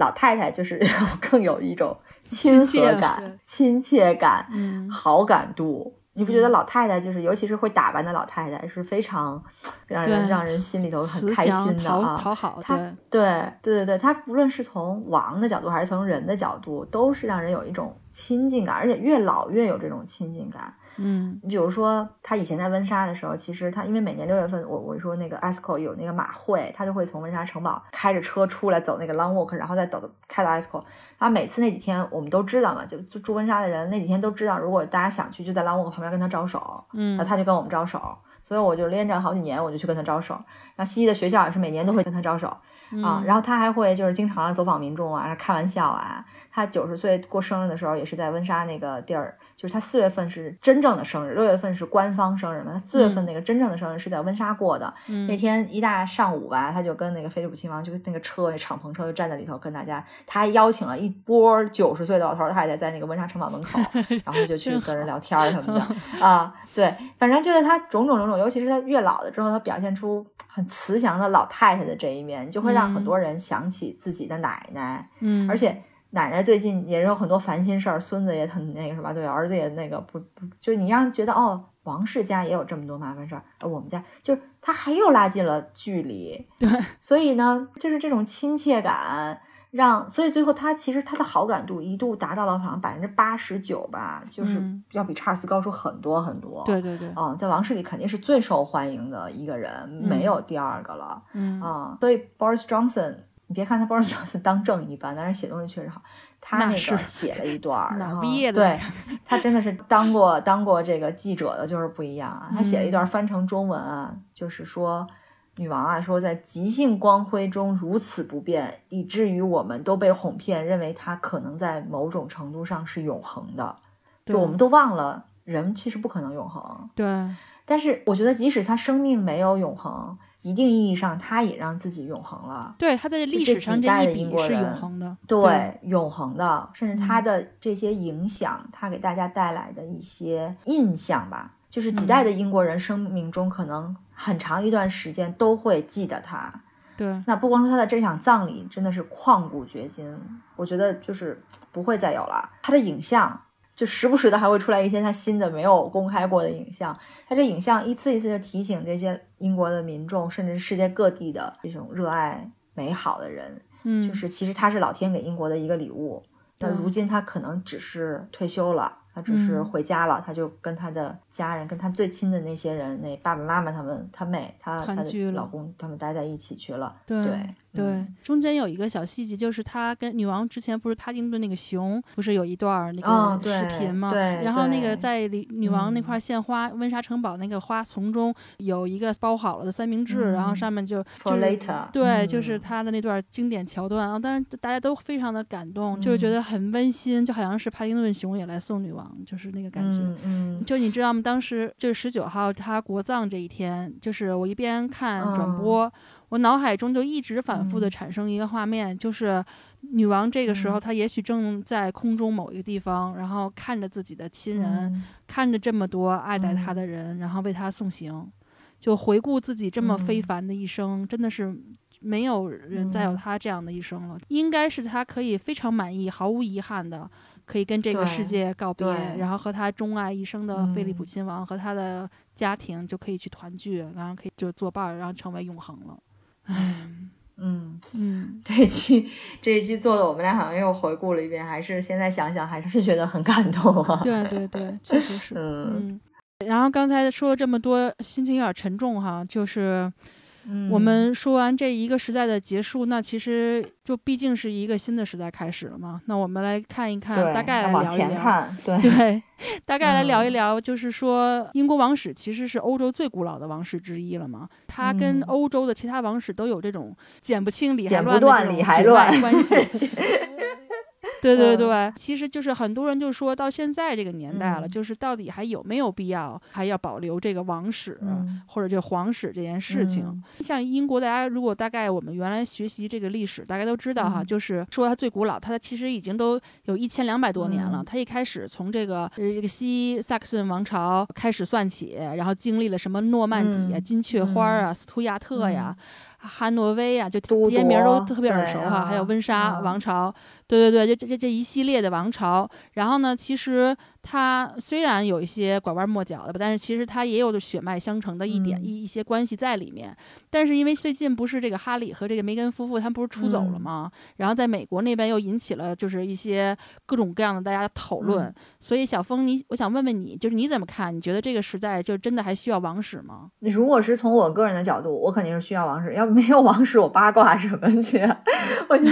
得，如果是我个人的角度的话，我觉得很多英国人的角度可能跟我也很像。虽然你们不关心，可能很多人不关心王室，可是即使你不关心王室，你也知道，就把王室今儿发生了这个事儿，明儿发生了那个事儿，就是你生活当中的一一个怎么讲，就是你你新闻的一个一个源头，一个调料，就是你已经习惯了有这么一个东西存在，就是他们就像女王把自己活成一个符号，就他们就是一个、就是一个符号，他们是有一些嗯所谓的就很早以前有君权神授。但是他们如今对在老百姓来讲，其实早已经走下神坛，它但是它更多的就是一个英国的这个算是一个精神象征吧。就是大家说，哎，来英国说，哎，你们英国以前嗯女王在的，说，哎，你们英国有女王，说对，我们英国有女王，真的像一个就是吉祥物或者是说什么说法，就是他们的一个一个象征代表，一个国家的代表。如果没有了这个东西，首先且不嗯说苏格兰、英格兰的这个纽带，还有这个威尔士几个几个大不列颠这几个部分的纽带在哪里，如果没有了这个王。可能这个精神嗯上的那个统一都没有了对，啊、也是，对吧？你想象一下，英国就英格兰就是一个议会，天天政府吵架，天天打来打去，打来打去，你你不觉得就是一个很没有有一个人没有希望的一个对，就是人美国还三权分立呢，对吧？四年统选一下总统，至少一个人干四年。英国你你这首相说干不干就不干了，说换就换了，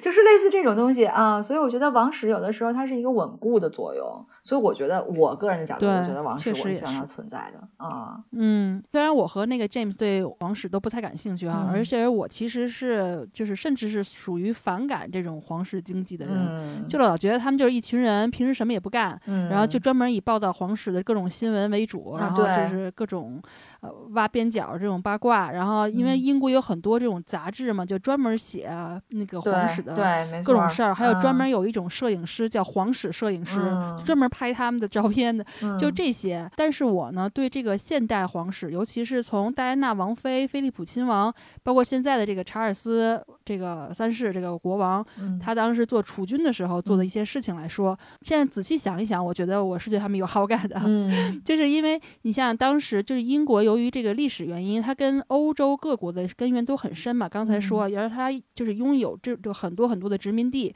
包括现在这么庞大的一个英联邦。嗯，那这个联络感情、巩固关系这件事情，大部分都是英国皇室在做。对，我觉得他们的存在吧，就怎么都是对这个稳定世界局势其实是起到一些正面的作用的。对。而且呢，这个英国内部党派之争中，就他们也经常充当这个和事佬的角色，尤其是女王哈，就她经常就是像你说的，他两边打架，他中间就是和和事这种。嗯，比如说他那个就是很多英国这个上层领导，包括这个首相，他们其实都是非常注重女王偶尔在这个政治上提出的一些意见和建议的，因为他们都清楚的知道，就是女王对政治的这个敏感度和见地，往往都在他们之上，而且。女王她经过这么多年，她阅读过这么大量的政治资料，然后她天天听取这么多汇报。你说他一个九十岁老人的脑子还那么的清晰，然后储存着这么多什么内阁呀、议会的这种各种记录啊资料，其实真的是非常不容易。嗯，然后相对这个议员，我们能够看到他们每每周三什么，他们那个辩论那种焦躁暴躁的那种情绪来讲，那女王其实是在政治上一个。呃，有一个是见闻，他非常十分的广博，然后另外他又非常的平静、理性和客观，就他就像一滩清水一样，对对对，就起到一个镇定作用。对对，没错。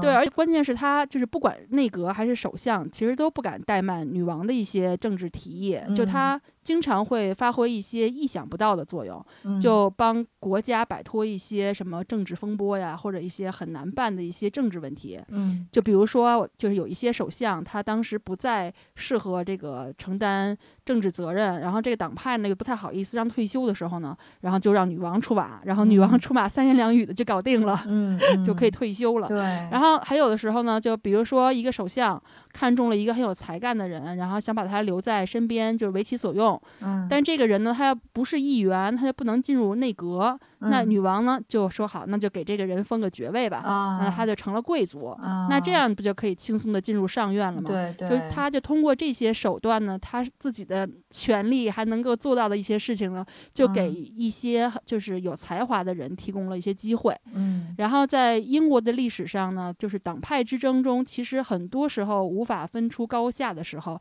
就有一些首相当时曾经是国王亲自任命的。嗯。国王当时是为了避免党派的。这种争夺给国家带来进一步的危机，所以他就是冲破了这些法律的这些条规吧，就做了一些超常规的操作。这种情况也是有的。而且在这个欧债这个危机当中，其实女王也主动削减了很多不必要的王室人员的薪资，比如说威廉的婚礼，当时王室也是一再强调不会这个铺张浪费，做费用是由他们自己承担什么的。他们王室每年都主动的这个公布这个开支账单儿，然后他详细到。每一次他乘机旅行的一些费用，他都在网上，就大家都可以，普通人都可以这样去查阅，然后去监督。我觉得他他们已经做到了这种顺应时势，所以就是为现在的这个英国的王室，其实是赢得了很多的这种政治好感度。对对，其实就不光是从女王这一代，我相信啊，查尔斯将来当了国王，他也不会说反其道而行之，然后再大肆的铺张浪费，毕竟。所谓得人心者得天下嘛，既然他虽然不是当政的，他虽然只是一个说这个君主立宪啊，他是他是根本没有实权的这么一个，但是。他也要有这种姿态，而且有这种做法。毕竟大家现在谁的日子都不好过嘛。但是反对这个王室的一个声音的，其实主要原因就是你刚才也提了一下，就是民众的这个纳税钱养的这些王室。对。然后有一个调查说，英国民众每年缴纳的税里头有四千万英镑是专注于王室的开支的，比如说这国王的生日啊、结婚啊，这个英国政府这时候还要拨出专款用来庆典。然后还有一些隐形的费用，比如说王室占用这个国有土地和宫殿的租金，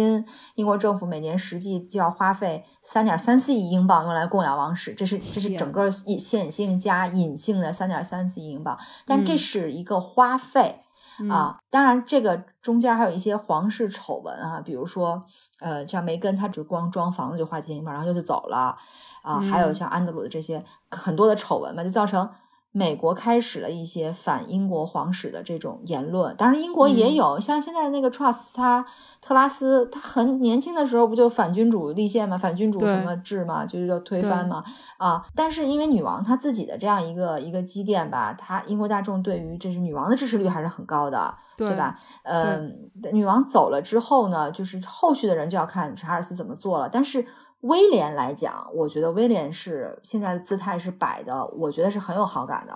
因为你看，威廉和那个凯特已经把三个孩子送到兰布鲁克嘛。之前我们提过兰布鲁克，我又有一些朋友的孩子在兰布鲁克。有一个呃朋友，他就说他们有一天踢球，然后他就回头看，哎，一个女的就在那站着跟另一个家长聊天，说，哎，这女的看着特别眼熟，但是她周围也没有任何的什么保镖，然后发现就是凯特，她就是来带孩子踢球，她就一个人。对，他就开着车来送孩子，他就一个人在那儿待着。嗯，而且，呃，威廉的姿态和凯特的都是在这样越来越平民化。他现在在那个温莎住的那个房子，据说只有四个卧室，就是越来越平民化，越来越跟老百姓走近。只不过都很大。当然，他的花费，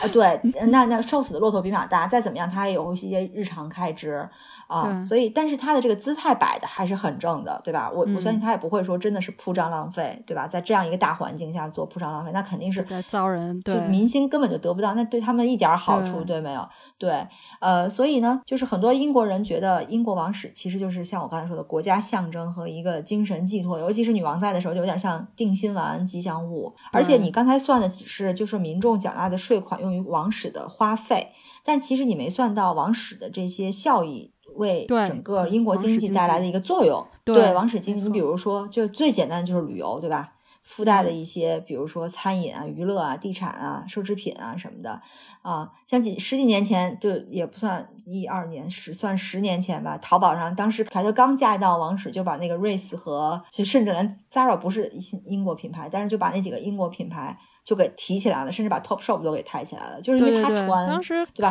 大家就会找同款，大家也去找同款，对对，孕妇服、乔治的衣服、夏洛特的衣服，就是就是所有这些跟王室有关的，只要照片一出来，大家就有会扒他，就有会继续买同款。而且呢，还真有媒体做过这种统计，就可能没有那么精确。他说，英国女人为了让自己看起来像凯特，至少为英国经济注入了十亿英镑的收入，挣回来了，挣回来了。这就是一个，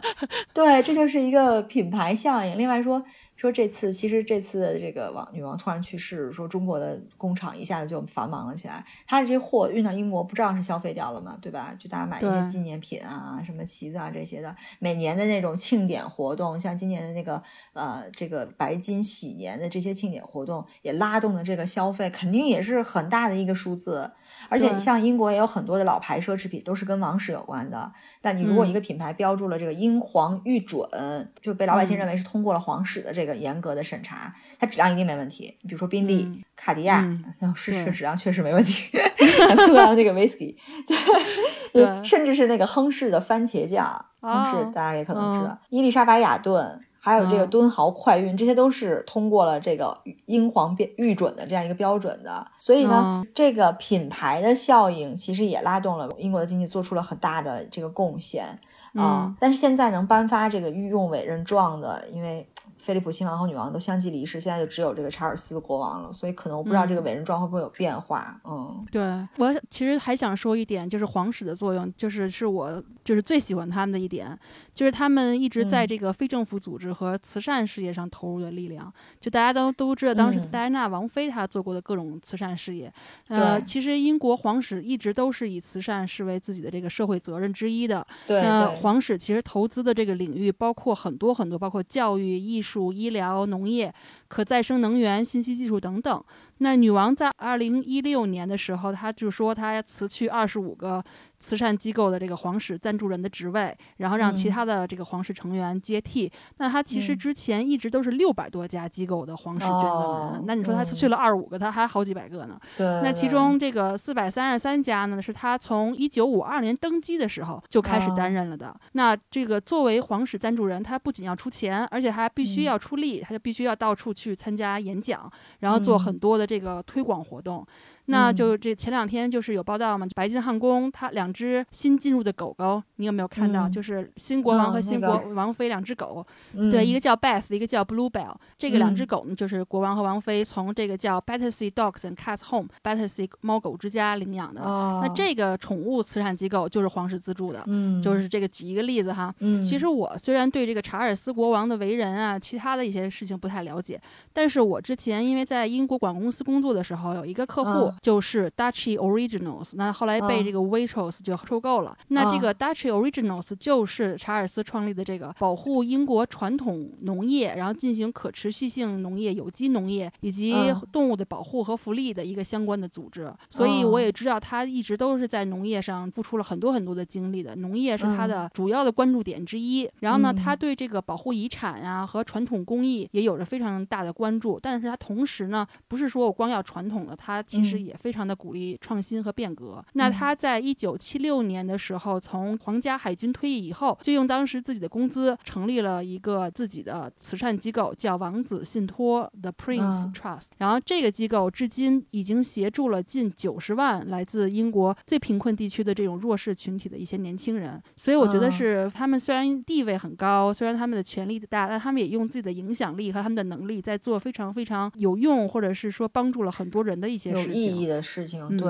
嗯，对，像你说查尔斯，其实他在那个 climate change 方面，这个气候变化方面做的事情也是。挺有影响力的，只不过可能有一些渠道我们了解的不多，但他确实是在发挥自己的作用。对，我觉得王室就是应该是这个作用，因为他们没有政治上的直接的作用，但是他们可以在这些领域，因为这些都是人们切身的一些领域，去发挥他们的一个影响力，用他们的影响力去带动一些变化，让老百姓过得更好。我觉得这个是他们的一个作用。对我们大家都知道，现在是一个处于全球都在动荡的一个时候嘛，然后不管是经济上还是政治上，那现在查尔斯继任了。那他已经七十三岁了嘛，这一上来就是一个老国王。那他就是在这个母亲在位的这段时间，他虽然他没有当权，但他其实一直见证着这几代世界领袖的一些更迭。现在我们就会觉得是说，查尔斯王子会是变成一个什么样的查尔斯国王呢？就是他是怎样的一个君主呢？他会不会做出一些意想不到的事情呢？或者是说他会不会称职称责呢？所以他其实面临了很多的挑战，包括现在俄乌战争引起的这个能源危机，就说对英国的冬天就会有很大的影响。那正好他刚刚上任嘛，然后包括脱欧以后对英国的这些影响，然后英镑贬值，然后英国的这些政坛的这些动荡，所以我有很多朋友其实是唱衰他的，就是觉得苏格兰马上就要解体了，我也觉得他他很难。嗯，其实我也是觉得，就是 Commonwealth 是不是还能够听他的？因为女王的影响力是这么几十年给树立起来的，还能不能 hold 得住？对，女王接管的时候，Commonwealth 是一个几个就相对刚刚独立或者比较弱小的国家或者怎样。那女王靠自己的影响力把这些国家就是粘合在一起。但是查尔斯接管了之后，能不能够继续他的这个粘合性，还是个问号。所以我觉得他的开头，他拿的这手牌真的是就是很难打，就是不是我打，但是 我也挺替他愁的。然后。但是可能想想他的好的一面，也相信他可以把这些好的一面慢慢，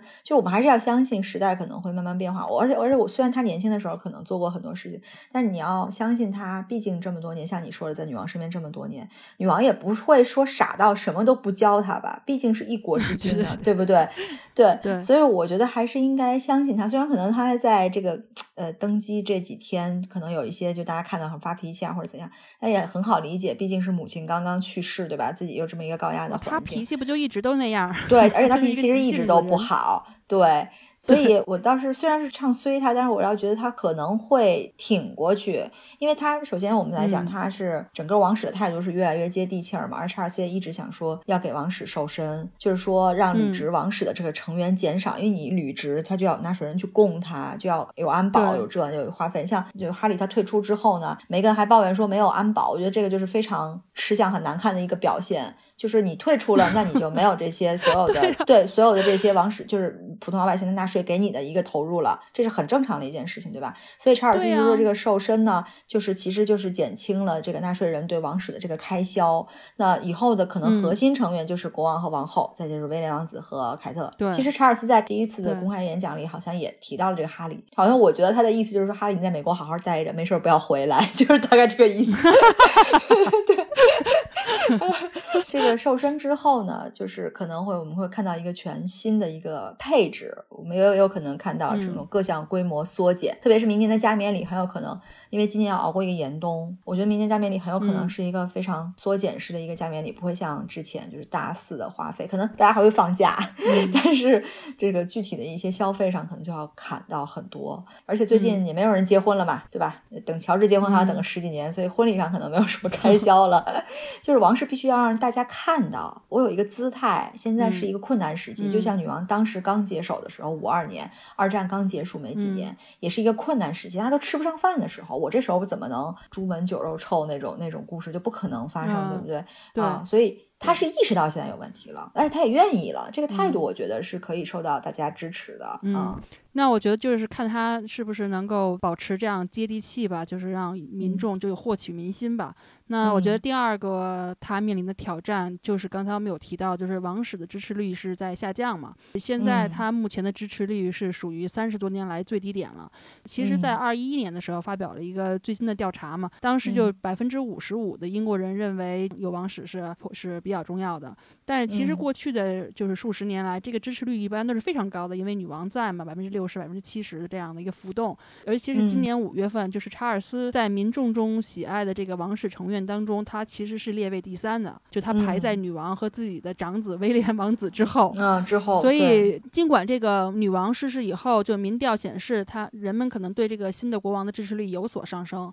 但是呢，就是说他肯定要在维护王室的声誉或者这个支持率这个上面要有很多的工作做，才能够赢得更多的这个年轻一代的人的支持。所以这肯定是对他的一个挑战。嗯，而且他在这个怎么摆正他一个君主的位置？因为我们知道这个女王一向很克制，她从来不明确的表达自己的政治倾向。呃，即使特朗普再怎么样。他在迎接特朗普的时候，还是一如既往的亲和以待，对不对？他只是说有一次，你你看的那个视频吗？他跟那个 David Attenborough 在呃白金汉宫后边那个花园聊天，就是他 David 要拍一个新的纪录片，然后他们在聊天，然后突然有那个直升飞机在天上飞来飞去，然后女王突然特别可爱的那个眼神，突然说：“哎。”怎么像 Trump 来了？就是那种声音。其实你可以看出来，他是有个人好恶的，但是他从来不在外头外界，因为这个纪录片是最近才有的那种，他也不会是大肆场面的宣传，全部表现出来。他奉行的是不抱怨、不解释，而且不站队。就是这个，作为一个君主来讲是特别关键，尤其是在这样一个君主立宪的国家。查尔斯来说，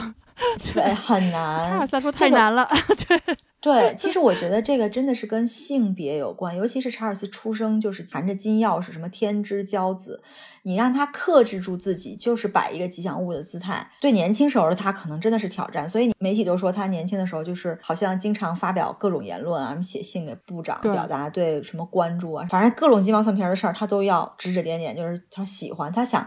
找一个存在感。可是那时候因为他没有存在感，他就是一个王子，他就是一个。储君嘛，而且他年轻，对他脾气也火爆，他看不惯啊，对吧？可是他现在七十三了，他登基变成国王了啊，他呢没有护照。对吧？没有驾驶执照，就看他能不能把自己就是缩到幕后，就是 允许自己连护照和执照都得没收。对对，其实他要他要像女王一样，把自己活成一个符号。对，我有我的方法去施加我的影响力，但是绝对不是明面上的。对，就是看看他能不能做到这样吧。没有个人好恶了。对对对，一定要是君主的身份，因为他毕竟是君权神授，他相当于是神授的一个人，那他就要站在高于个人的角度上去处理这些事情，就看他能不能做到了。嗯，还有一个挺大的挑战，就是因为。的女王去世以后，那她就直接成为这个英联邦王国的这个元首。对，这是一个有五十六个国家组成的一个政治组织，其中有很多都是之前英国的殖民地。那除英国之外，它也是另外十四个国家的元首。这些国家之间会有一些变化，就或者是讨论，或者是辩论吧，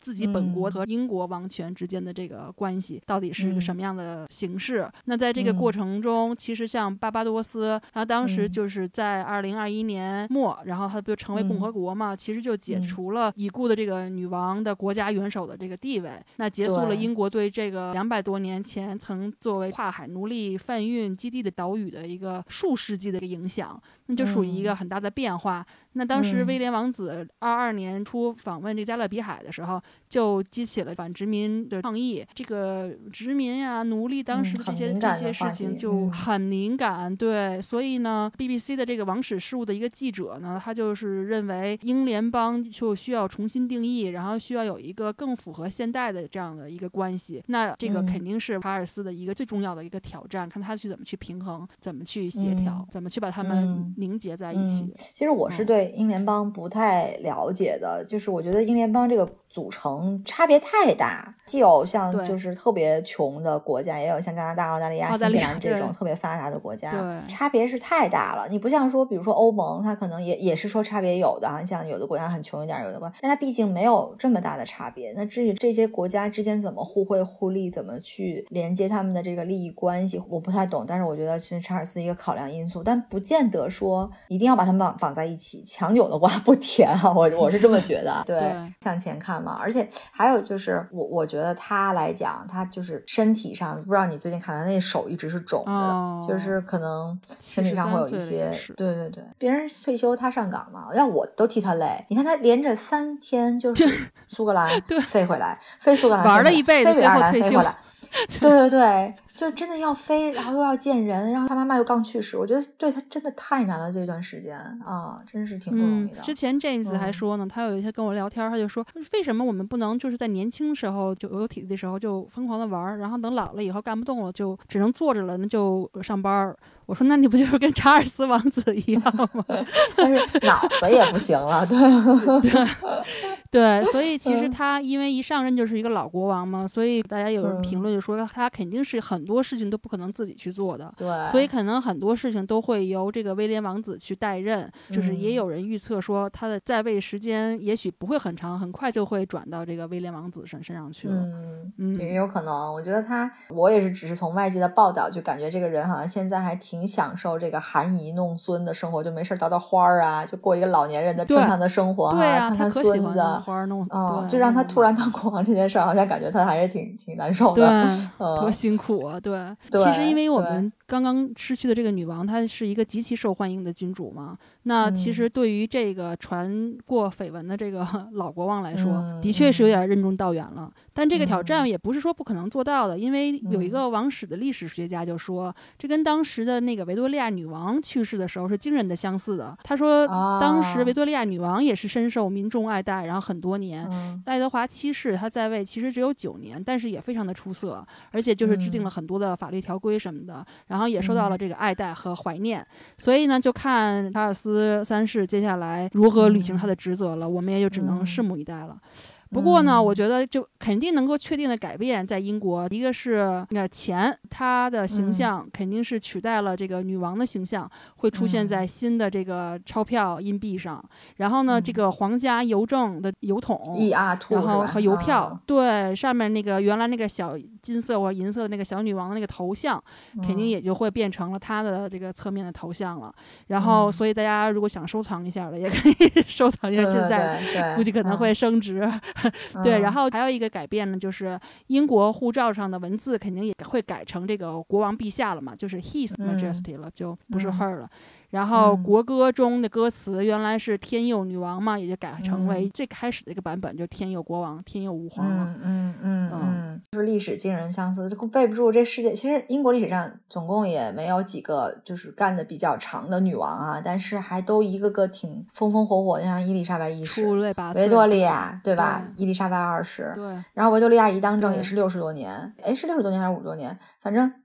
所以历史相似是因为那些女王待的时间太长了，但是我觉得她还是 会给孩子有一些这个遗产。维多利亚女王也特别亲民，对，确实她面临了一个很棘手的英国。所以，就大家都觉得查尔斯可能会就努力担当起这个团结社会大众的力量吧，就而且努力的连接少数族裔和弱势群体。对他毕竟是面对了一个多文化、多信仰的英国，毕竟跟过去不太一样了嘛。对对。业界还就是分析说，因为他上任了嘛，所以这个英国王室会将来对这个艺术、音乐、文化这几个领域会有更多的赞助。那。这点肯定是我非常愿意看到的。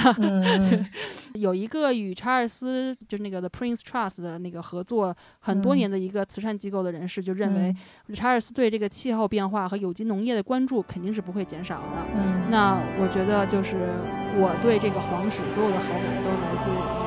他们可以用自己的地位。影响力和权力在这个慈善事业上做出各种努力。我觉得这个还是对整个的人类都是非常有贡献。对对对，成吧，我们呢这次节目就到这里了。总的来说呢，就是等待了一生的这个查尔斯，现在终于是超长待机，对他的时刻终于到来了。那希望它能够影响着英国走进一个新的、一个更好的时代。毕竟我们都得 move on 嘛，对吧？日子还是要过。女女王对走了，日子还是要继续往前。对我当然希望可以安息了，可以休息了。对对对对对对，嗯，好，那感谢小峰，那我们这次节目先这样。好，谢谢安琪，大家再见，拜拜。